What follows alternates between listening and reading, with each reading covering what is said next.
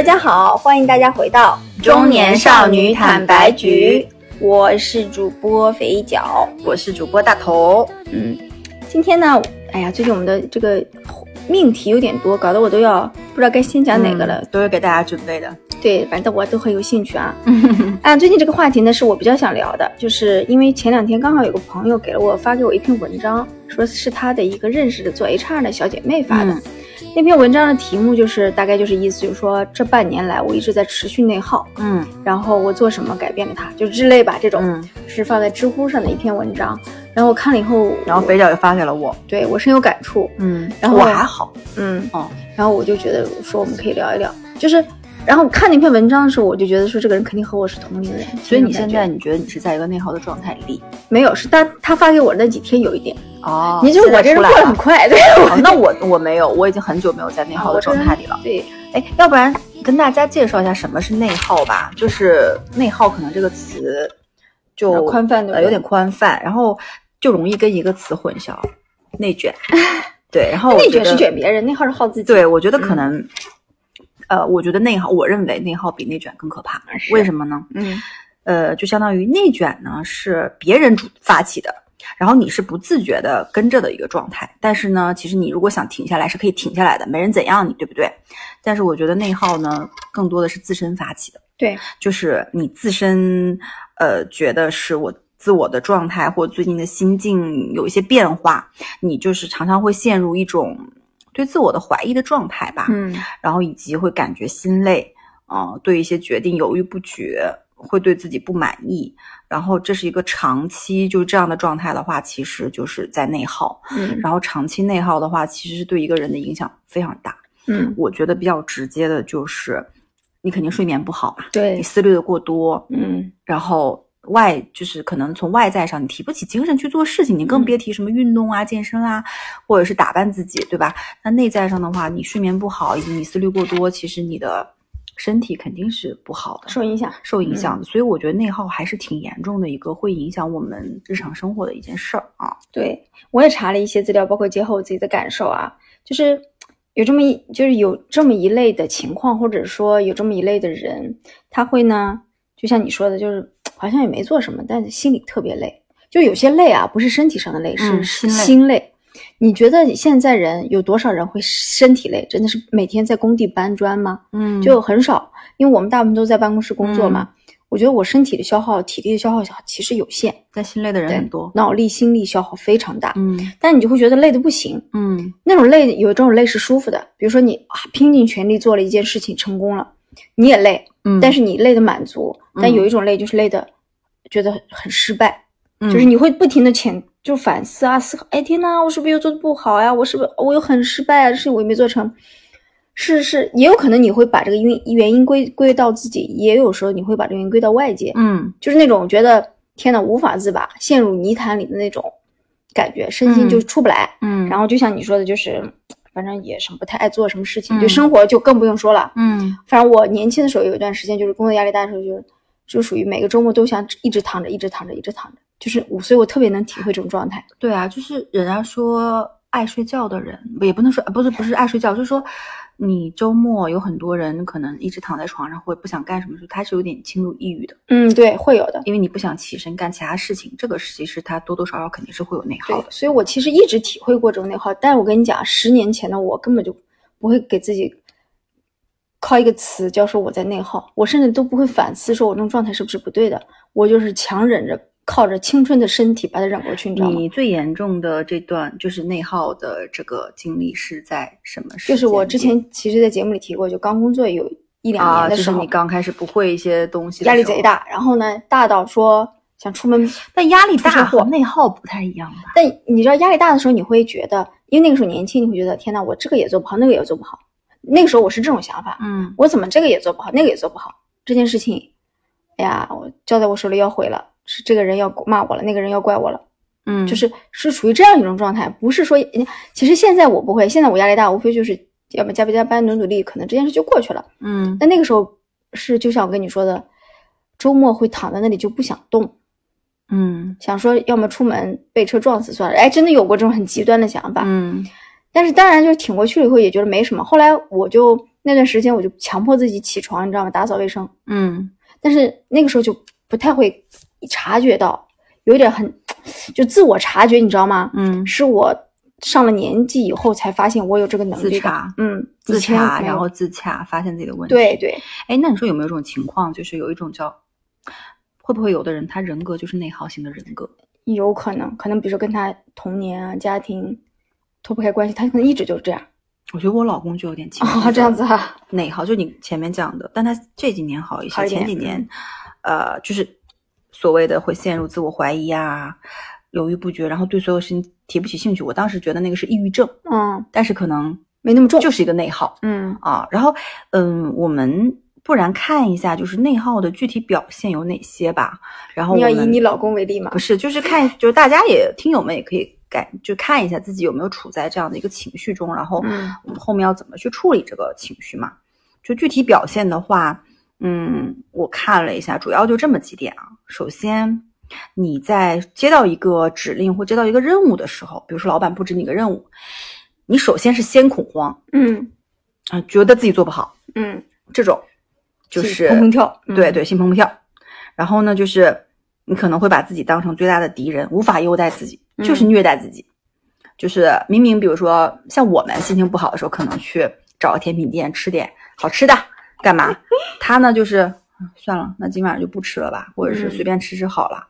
嗯，对吃的东西提不起兴趣，我觉得这件事情啊就挺挺啊挺严重啊，值得关注了。嗯就是一顿一顿。不过你你有没有发现，我们心情不好的时候，的确吃不下东西。会，就是心情不好的时候会会瘦。你就觉得口味也不好了，就好像味觉丧失了，对对对会。也提不起兴趣，感觉只是为了填饱肚子，对就随便抓吃什么吃什么无所谓，你也不会管那个东西是高热量低热量什么，没有无所谓，食欲就是没有食欲，对。你根本也不会去有闲心去煮一碗螺蛳粉，太复杂了。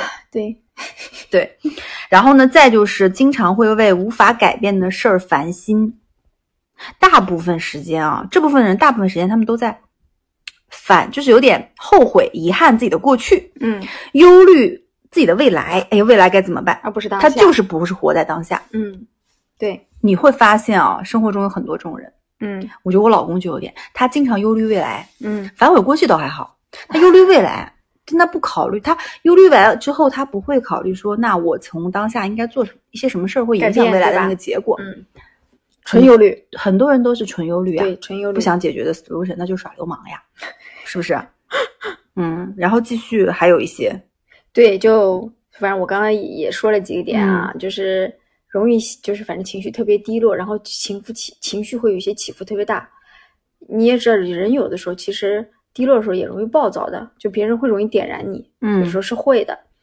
然后呢，我今天上午就被点燃了，但我情绪挺好的，被点燃 对对对，你你一直是容易被点燃。是，对，然后嗯，我觉得大部分的我们好像似乎刚才都说到，然后我觉得你刚才说的一点挺对的，就是挺嗯重要的，就一直是沉在情绪里，而不是去找解决问题的方法。嗯嗯这件事情，当一个人沉沉在自耗内耗里面的时候啊，他意识不到，嗯，他真的意识不到，跟抑郁症有点像，像但没有那么重。但是也是一种心理疾病的感觉。对，就是有点呃现代社会的一些，就是这种社会的，嗯你想可能有一些社恐啊、或者什么嗯都会有一些这种问题在的。嗯对，所以我觉得这个东西吧，也不是说让大家对号入座，但嗯可能很多人有过类似的体验，但不一定是嗯长期的。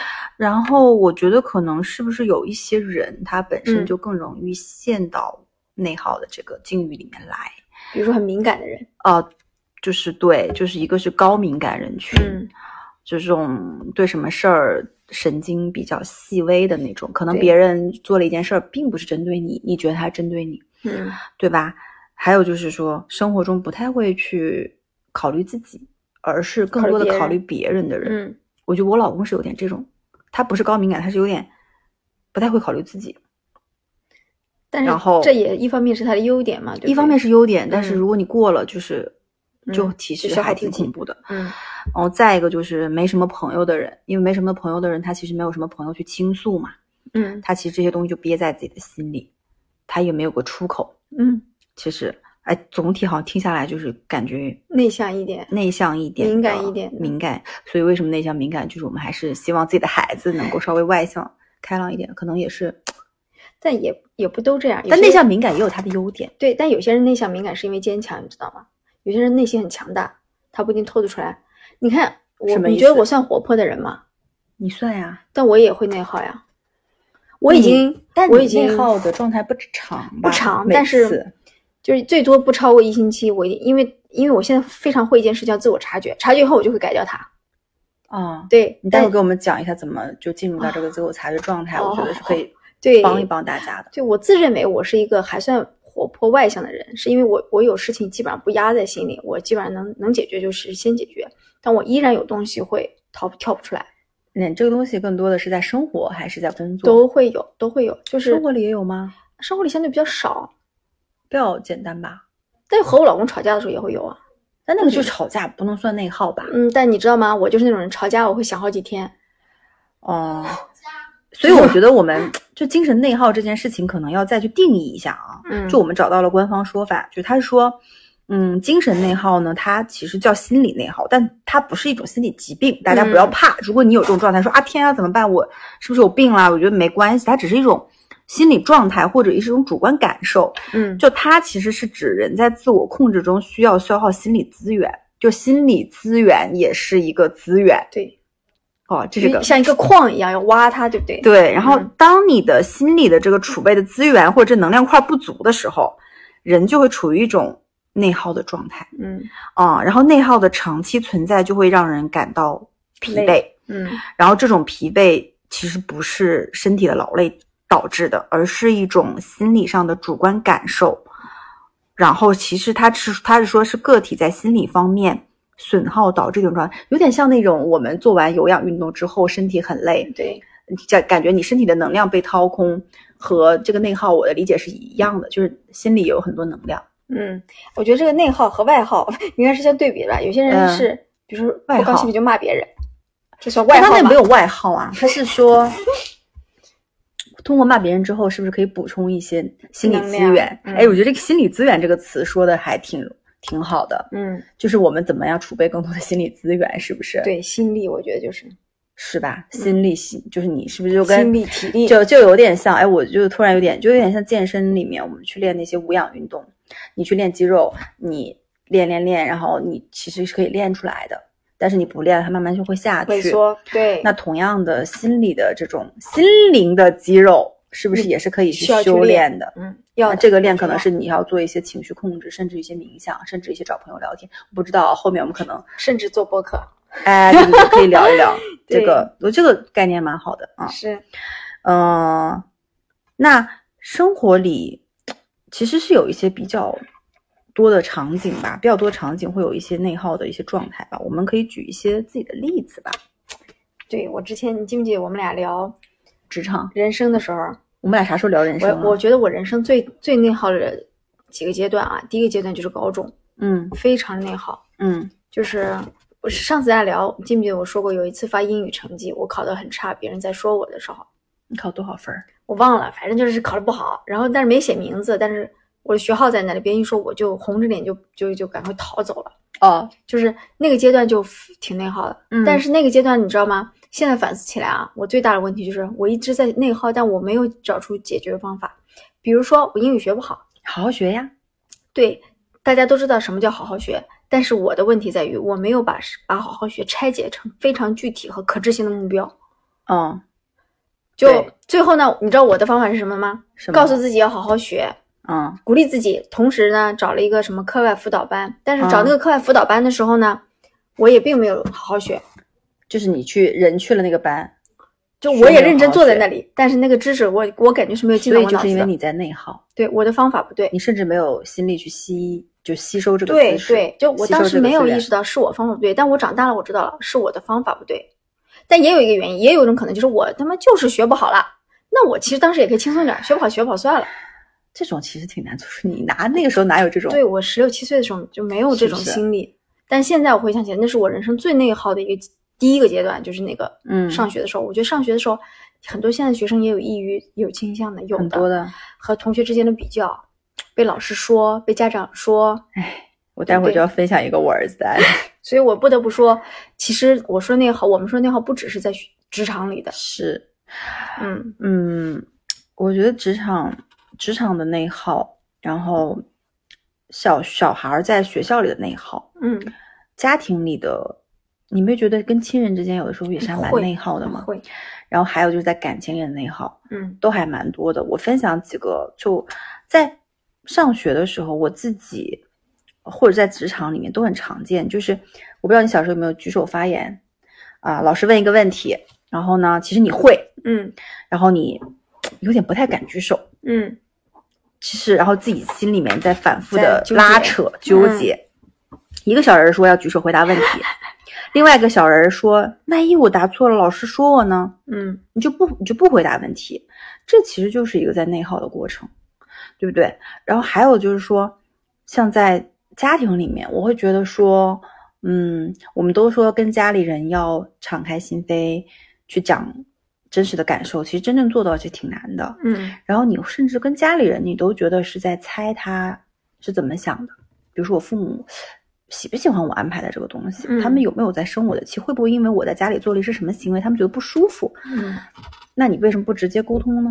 就是在内耗。然后我其实我觉得我甚至在三十五岁之前，我都一直处在一个我在很多场合，我不知道你是不是，我是一个我其实有很多想法，嗯。我也有那个能力去想，只是说我不说，嗯。我不说，尤其是在呃职场里开会也是呀，有的时候我也我也是，我心里面想法都一百八十道了，我就是觉得说，万一说出来没有不是那个点呢，你也会这样吗？会，嗯。但偶尔说出来几次，觉得哎大家反馈还不错，嗯但也并没有坚定我就继续说下去的勇气。嗯然后有的时候在一些群聊里面，嗯我也不太敢去问一些问题嗯啊、所以我很佩服在公众性的这种群聊里面主动去发言、分享自己感受的人，我觉得非常棒。哦有没有？就是我我不知道啊，就这种我我我说的这几个场景都有点属于那种，就自己在跟自己拉扯纠结。我懂那种感觉你内心里打草稿打了一百八十遍，就是不敢说出来。啊，你有吗？有，当你想说出来的时候，你无比紧张，心跳无比快但是就是而且你想得到别人正面反馈。我知道，因为你在心里已经过了很多遍了，但有时候并不是你说出来都能得到别人正面反馈的。是的我发现过我这个问题，啊，是后来我告诉自己怎么解决，有想法直接说，不要在心里打草稿，然后我会发现那种紧张、那种不适感就没了。哦，我尝试过几次，就是，但也我不能百分之百避免啊你，为什么说着说着把脚放上去了？就是这样舒服一点。对我，我特别能体会那种感觉。哎呀，我心里砰砰跳，哎，要不要说？要我不要说？跟你说，我儿子现在就是这样。哦，他回答问题，呃啊，那你你最近举手了吗？没有。嗯那为什么呢？你会吗？我会。那你怎么不举手呢？嗯，有其他小朋友举手。那其实我心里知道他就是有点胆怯，有点怕，然后他不爱表现，嗯然后我会溜边站，嗯，那老师就注意不到他呀。是，然后他其实，你看他小小年纪这么小，他也心里开始会有，呃，一些比较对比，或者是说，哎，老师会不会不喜欢我之类的那种心理的一个纠结过程。其实我觉得真挺神奇的，内耗这件事情，从小就有是吧？对呀、就是，然后，哎，感情里的内耗你有吗？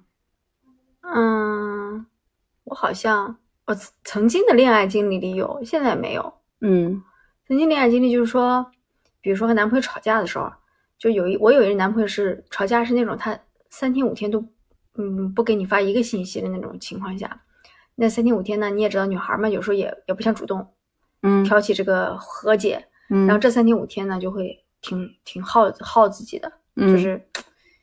就是想心里想很多嘛，有的没的嘛，就是这种，然后对生活也不大提得起兴趣。就是嗯现在想，哇，天呐，我真是个大傻子。对，但是，嗯，嗯我觉得感情里的内耗，其实，我觉得啊，怎么说？我觉得感情里的内耗可能是非常非常非常普遍的。可能现在在在听我们节目的你你你你你，可能就是在这个过程当中，为什么这么说呢？嗯、你会发现在感情里面，两个人在争吵或者互相猜疑，或者是互相怎么样的时候，一方其实就是在消耗另外一方。嗯而且在所有的我之前的不成功，我觉得好的感情或好的亲密关系或好的婚姻，就是你要找一个不去消耗你的人。嗯他什么叫什么叫消耗你？我举个例子，吊着你不回你信息嗯，PUA 你，经常情绪很暴躁的不理解你或者怎么样，我觉得这些都是在跟你在进行感情，但是感情的内耗，大家往往意识不到，觉得说我爱这个人，呃，在感情里我这个是付出，嗯，但其实不是，我觉得是好的亲密关系，好的爱人，他不会让你有这种呃内耗的状态，他不会让你自我怀疑，嗯很累，很心累，还是会让你觉得有安全感、踏实。想到这个人就是哎温暖的这种感觉，嗯所以我觉得，尤其是女孩儿吧，男孩儿我倒觉得还好啊。就女孩儿现在在恋情里面的，如果你的这个伴侣呃让你经常觉得很心累，陷入自我怀疑，又犹犹豫不决，然后在这关系里面很累，我真的觉得你们可能去看一下，是不是现在就是在内耗的这个状态。但只是说，在感情里的这种内耗，跟在职场里和其他的理由又不太一样。职场里你可以去解决，感情里那你你分手吗？还是让对方改变有点？心甘情愿。对，因为职场里的内耗呢，更多的是有一些是自我发起的，嗯对吧？然后上学的时候也是受周边同学和老师的压力，但是你说感情里的内耗呢，就你俩，就他带给你的，嗯你当然你自己也可能多想，那你说你只能脱离了这个人，你才能脱离这这个束缚，嗯，这个内耗的动因。对，这里面我觉得很有可能，极大可能是被对方 PUA 了嘛，对吧？呃就是，对，是 PUA，就是肯定就是呃 PUA 百分之百是会带来感情内耗的，这个是肯定没跑的。嗯但是可能没有到 PUA 那么严重的情况下，经常让你觉得自己说白了就是你那个心理资源被消耗、嗯消耗殆尽，你就是会累。这我觉得就就不是好的感情嗯，啊哎，那你说在家庭里啊，我想到一个电视剧啊，叫《都挺好》，你还记得吗？啊！你说那个他就是因为家里的这种对女儿的这种东西，也嗯算是就是就是也是家庭里的这种，由于外界家人对你的认知和看法，造成可能你会有部分的内耗吧，嗯嗯嗯，对吧？就是比如说重男轻女，对很多传统家庭就稍微那么有一点严重的时候，我觉得很可能很有可能造成女性就作为女儿的这个身份的这个人会有一嗯，定内耗，因为她似乎觉得做什么都是给哥哥弟弟铺垫的嘛。对，他要自己要让步，要什么。然后，当他从小就养成这种习惯的时候，他长大了有些习惯是脱不掉的，嗯。他就会可能在很多事情上都内耗。所以说啊，就是小的时候的家庭对于你长大的一个性格和各方面的一个影响吧。嗯，还挺重要的。哎，所以你最近的那个内耗中间已经出来了吗？就是你上对，我次说的，是出来很快的你，怎么出来的？你能跟我们讲一下？方法，对不对？对，就是你要不要先 分享一下你刚刚讲的一个是说叫什么自我审视，嗯，对，一个是就是实际的一个嗯有用的一个这样的方法论吧，有但没有？是我，哎呀，天呐，我总结过啊，但我也不知道这个方法能不能适用所有人。我嗯给自己的一句话就是，当我意识到说我有如上种种情况的时候，但其实我现在就还好，就不太会特别累或者什么的。但是你会意识到说，比如说有一个想法一在两三天内一直缠绕着你，当然缠绕你的时候，你是有时候会意识不到，但你会觉得头疼什么的，有时候会，反正我会，就想一个事儿，虽然想多了呢，我会头疼。当我意识到就是，哎，我不行啊，我都这么年纪这么大了，就是不能我不能这样了，我活不久了，我活不久了。我先先用这样想多，容易得癌症。对对对，我先用这样一种东西，先让自己先稍微放松下来，嗯，然后我开始分析啊，就是你知道吗？就像你带团队的时候，你会站在客观角度看你的下属，你说对自己也要这样，啊、但有点难，我就所以我不知道该怎么形容这个状态。我我我懂，我懂，就是呃，每个人可能都有一个本我，然后嗯有一个、另外一个我呃，不是也不能是超我吧，反正就是第二个我。就每个人其实可能有两个我，甚至三个我。嗯你那个本我做的事情，你要通过第二个我或第三个我站出来去看你做的这些事情。是这个里面后面我介绍的一些方法，它也是有有的，你可以待待会儿对号入座看一下。是是是，我觉得，因为不不管你说，当你有时候内耗的时候，不管你是怪自己还是怪怪别人，不管你是归因内还是归因外，你其实都是想给你现在当下的困难和处境嗯，找一个就是借口也好，说法也好，对吧？嗯但你会发现说，当你找这种借口和说法的时候，你其实是摆脱不了你想要去逃避这个问题的，是有有可能的。嗯比如说，当你把这个原因归结到别人的身上，你说这件事都怪我领导，都是他的问题。对呀、但是当你归因他的时候，你呃，我会觉得说我是不是也在逃避自己的一部分问题？不是，我待会儿告诉你那个讲的一个就是给给的一些如何去解决内耗的状态。其实第一个说的就是你这种，啊，就是就你可以听一下啊。第一个就是合理的审视自己嗯啊，就有点像客观的去看，哎，就是你肥脚这个小小人儿，你看这个小人儿，你拿在手上，把你肥脚这个人身上的标签写下来，嗯比如说脆弱、敏感、乐观、坚强这些标签一个个写下来。嗯，那不管是好的坏的，你都把它写出来，你就客观就好了。比如说我这个人就是有点嘴有点碎，你就写出来哈。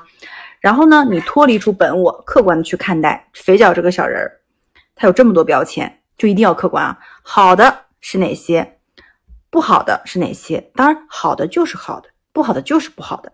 然后这样你才可以接纳自己和认识自己，嗯你嗯懂吗？就是嗯接纳、我接纳我自己脆弱敏感，我接纳自己嘴碎，对吧？我接纳自己脾气不好，我就是正常接纳。你得你得先接纳，你得先认为这个是我这个小人身上的标签，你不要把它给撕撕下去。你先你先你先接纳，这第一步。嗯第二步呢，就是不要对自己太狠，嗯就是降低预期只是，放过自己。嗯，哎，我觉得有真的，我跟你说这件事儿，我真的是 很重要，对不对 这？件事情，我其实去年真的是体验了一把，嗯就是嗯，你在一些压力很大的时候，你会发现有一些目标或者是这种预期值是你自己预设给自己的，嗯你自己给自己制造了一个第二人设，这个人设跟你自己是不一样的。嗯你希望别人、同事、呃家人、小孩儿眼中的你是这个第二人设非常完美的这个人，嗯你嗯就给自己预设了这个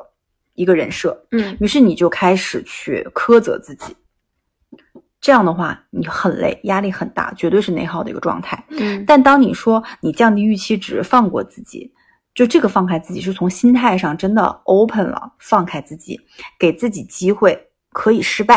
哎，我可以允许我自己，就举随便举个例子，我今年的呃绩效不太好，对吧？嗯，或者是我的业绩不太好，我可以允许，我也可以允许自己在周六周日的时候，我睡个懒觉，我就睡到十一点，我不管小孩，我不带他去上课外班，我就是睡一个自己的这种觉。我也可以允许自己偶尔不要吃健康餐，去吃一些油炸的食品。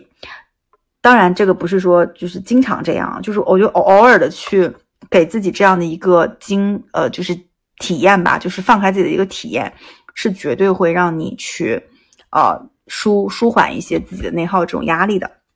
然后还有个就是在你每干一件事儿之前，你可以跟自己说下潜台词，你说：“哎，肥脚，我要开始做这个事儿了，我尽力吧，我们尽力做到自己最好就行了。”嗯你居然有一些事情你没办法，大家一起去学游泳，每个人学的不一样。我们开始一起游向终点的时候，可能人家就是能五分钟之内有个一百米的蛙泳，我就是要通过十分钟才能游一百米。那跟腿长腿短、身体大小瘦什么各种那个运动能力都没有关，都都都有关系。那我就是告诉自己，你尽力做到自己最好就可以了。啊，这个我觉得是非常重要的。然后还有下来一个点，就是你刚才说到的，就你现在可能还没有做到，你现在做到的是合理审视自己，嗯然后不要对自己太狠，对不对？嗯那第三点是你要去做到，就是你要把别人的需求和自我的需求剥离开。嗯比如说，别人说肥脚，你帮我做个事儿，嗯你没做到，这个是你的问题吗？不是你的问题啊，因为着急的是着急是他，对不对？这不是你的问题，嗯我没做到，那是他的问题，所以你不要责难你自己，嗯因为需求方不是你，对吧？就谁提的需求谁负责到底嘛，就这个嗯逻辑。那你自己的事儿，你说不行，我今天要去运动，我要减肥，你自己没做到，那你是你是的确是你的问题，对不对？就你不要去别人交给你的事儿，你没发现吗？你现在身上之前的那些内耗，是不是都是别人的事儿？别人交给你的事儿你没做好，或者是你责难自己，嗯是你自己的事儿吗？你之前的那那个职场里的，是不是别人交给你？但是你说工作里的任务都算是别人交给我的吗？还是说我有一些是你主观的，比如说今天我要达成，我要做这个项目，我要达成这样的目标，这个是你主观的，是？你就但可能非常的避免不了有一些是别人的，嗯，对吧？但是别人的这，我不是说我们就消极怠工，不好好做，我好好做还是好好做，但是只是说你在去归因这个问题的源头的时候，或者责难自己的时候，你不要把这个压力或者是故障的本身算在你自己身上，算你嗯头上嘛，嗯对。然后就是嗯，清晰的分开别人自己的需求和别人的需求，然后做好自己的事儿，自己对自己负责，嗯这是最重要的。一个成年人就是自己能对自己负责。嗯啊，但你说你自己能对自己负责得起，你额外基础上，我再去负责别人，你有能力也可以，嗯对吧？这个，然后呢，第四个就是你刚才说的，就是你小的时候就是在去用的一个方法，就是今天我对未来有些焦虑，那我在当下，我是不是可以拆分目标，然后逐步分解分解那个目标？我记得我们在做项目的时候是这样的嘛，对，然后逐步达成。举个例子，比如我要减肥二十斤，我一个月减肥二十斤，我是不是要拆分我一周减几斤？嗯我还得把大姨妈生理期给去掉。嗯那我一个月呃减减肥二十斤，我拆分到一周我减多少斤？那我减完，那我那我不可能是说我一直到二十斤，中间不给自己奖励的，我肯定减个五斤，给自己吃一顿什么奖励一下，就跟你打游戏通关，为什么一定要给你奖励，给你金币，然后再让你打下一个通关一样的道理，嗯就是你一定要去。给自己设定一个目标，然后分解，然后呢，在每一关达到的时候给自己一个奖励，哦，这是第四个。然后第五个呢，就是一个这个可能就是比较呃一个一个偏正念呼吸，我不知道你有没有听过，因为现在冥想就是正念呼吸，嗯呃，或者说你也可以通过跑步、瑜伽嗯等一些打羽毛球嗯等一些运动。因为为什么说是要运动呢？而且最好是有氧的啊，就你在那无氧拉铁环，你可能也不太行。然后，因为你要通过一些规律的呼吸，然后规律的呼吸呢，这个频率让自己沉静下来。哦啊，所以刚刚讲的就是怎么解决内耗的状态。那我再重复一下，第一步就是合理的审视自己，嗯第二个呢就是降低自己对自己的预期值，不要对自己太狠，适当的放放开。第三个呢就是你把自己的需求跟别人的需求分分开啊，不要去把别人的事儿也算在你身上去苛责自己。第四个呢就是你如果很焦虑未来，你去定一个目标，然后逐步的分解，并且逐步的去达成，然后定期给自己奖励。那最后一个呢，就是我们会做一些运动啊，正念呼吸呀、瑜伽呀、跑步，那这些帮助我们可以去呃沉静下来啊、大概就是这几个吧，就是嗯消耗内耗的一些状态啊。嗯，所以我觉得其实第一步挺重要的，就是说第一个写标签，不是不是，那算了。所以第二步就是审视自己这件事儿，我觉得挺重要的。第一个审视自己。我我不太会写标签啊，给自己。你现在你你现在你现在会，那你之前我给自己的标签签就是我是这个世界上最优秀的女人，就是真的吗？啊，就是没有我你不是，它不是这种概括性的标签，它是我懂意思，要具体。标签嘛，就是 就跟一个商品属性保保质期到二零二二年十二月三十一号，呃，毫升多少毫升是这种很客观的。对对对，你是一百毫升，你就不是两百毫升呀。因为我现在就比如说你就一米六，你没法写一米七，我个子矮是我的标签。对对对，但是个子矮写了也改变不了。对，我就说嘛，就是把我们写上自己的属性和标签，比如说英语差是一个标签，看书少是一个标签，对，但我我其实很少跟自己做这么有仪式感的事儿。要做。那你给谁做？嗯，好像给别人也没做过，但我自己确实我会在心里想，但我不会真的拿着笔写。的确，合理审视自己，大家可以试一试。就是就你会拿着笔写。下来吗？也不会吧，就是你这个仪式感有需要需要一点勇气。你拿笔还是拿纸，写在 iPad 上还是写在电脑上还是写在纸上？我觉得这个不重要，重要是你自己心里。说白了，就自己有没有对自己有逼数嗯，啊？我觉得我自己对自己是没有逼数的，为啥呢？我嗯我第一步都做不到呀，但是我第二步能做到，对自己不要太狠。你为什么第一步做？第三步我也能做到，就是把别人需求和自己我分离开，不要去拿别人苛责自己，绝对不会。那我问你啊，你为什么也能不能做到？合理等一下？等一下，第四步我也能做到，拆分目标，逐渐分解。第五步也能做到。来，你说一下你二三四五都能做到哪些？那你为什么你第一步做不到？你先说，因为我没法客观的去抽离，把自己抽离出来。